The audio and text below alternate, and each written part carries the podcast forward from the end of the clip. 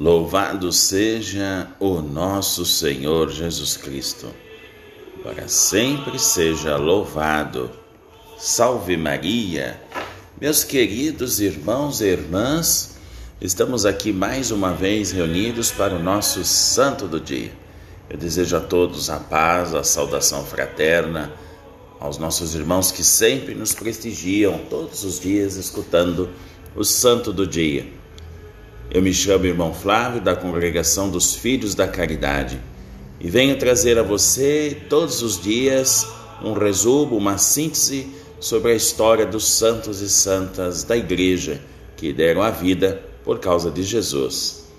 Hoje nós nos encontramos nesse dia 29 de novembro para lembrar grandes santos que marcaram a época.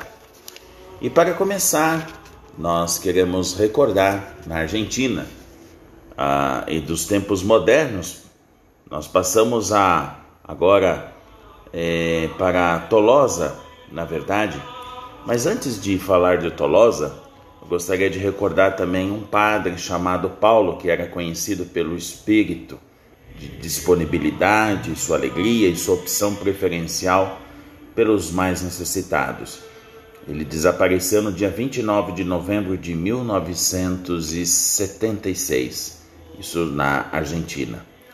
Mas aí depois, saindo da realidade da Argentina, vamos partir agora para os tempos modernos.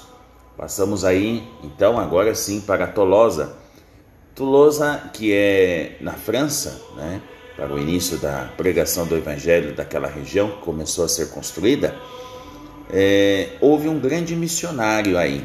E esse missionário ele se chamava-se Saturnino. Ele acabou sendo vítima de um movimento anticristão, para vocês terem uma ideia. E durante os dias tenebrosos do imperador Décio, que não foi fácil, isso no ano de 250, ele foi atirado de pés atados a um touro que o arrastou até morrer. Depois dessa história bonita e de vida doada a Cristo, do seu sangue, nós vamos à Inglaterra, que também veneramos aí o primeiro mártir do clero, formado nos seminários ingleses. Chama-se São Cuthberto Maine. Deu sua vida como Jesus na idade de 33 anos. Isso no ano de 1577. Meus queridos, a vida dos santos, os amigos dos pobres costumam ser alegres e, claro, também serviçais, sempre dispostos ao sacrifício, mesmo o sacrifício da própria vida, como esses santos fizeram. É como diz uma das leituras de meditação de Hebreus, lá no capítulo 10, versículo 38 aproximadamente, sempre diz assim que o justo viverá pela fé. E foi assim que esses grandes santos fizeram. Portanto, deixo-vos com esta meditação desses grandes santos, testemunho bonito, forte, para o nosso dia todo de hoje.